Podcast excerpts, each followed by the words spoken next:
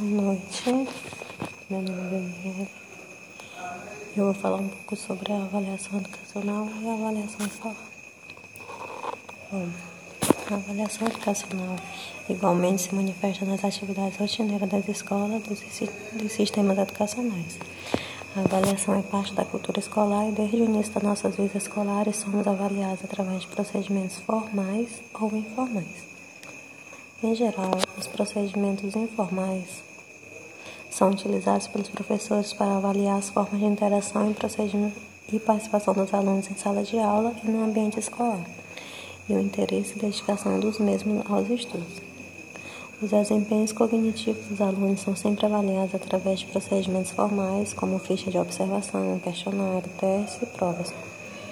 Mas em todas essas ocasiões somos avaliados quanto à adequação ou a uma norma ou padrão de conduta, o desempenho imposto socialmente e que influencia irremediavelmente nossa autoestima, a construção de nossa identidade, afetando positivamente ou negativamente a pessoa que somos e seremos.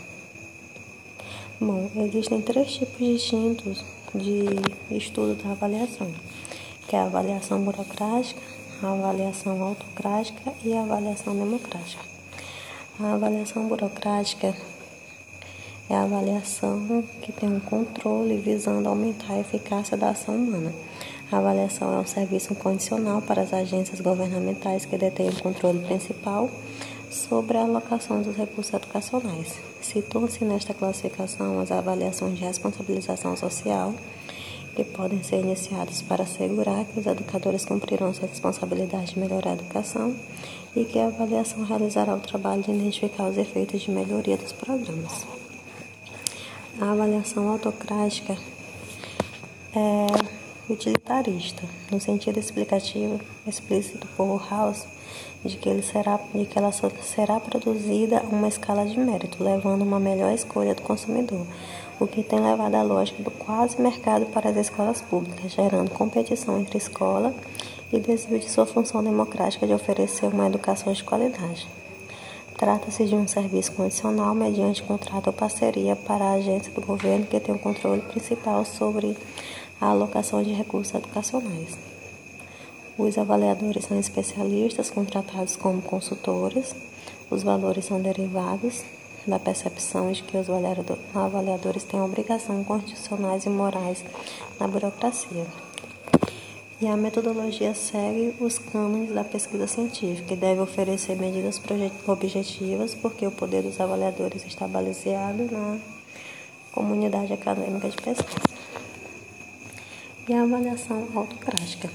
Esse enfoque de avaliação é orientado para os interesses de toda a comunidade que participa do programa ou do processo educacional o avaliador democrático reconhece a pluralidade dos valores e há um esforço deliberado para representar os interesses e as necessidades, bem como as demandas de diferentes grupos sociais e culturais no planejamento. O avaliador democrático assume o compromisso de desvelar o valor dos programas e projetos educativos na ótica que ele deles participa e nele atua e utiliza uma variedade de enfoques e metodologias que incluem entrevista, análise de necessidade, estudo de caso, grupos focais e observações. Tendo em mente que a avaliação deverá ser orientada, reorientada em sua história baseada em objetivos para o compromisso de ajudar os educadores e tornarem melhores e tomarem melhores decisões sobre como educar. Bom, boa noite. Essa foi a minha apresentação sobre a avaliação e avaliação educacional e escolar.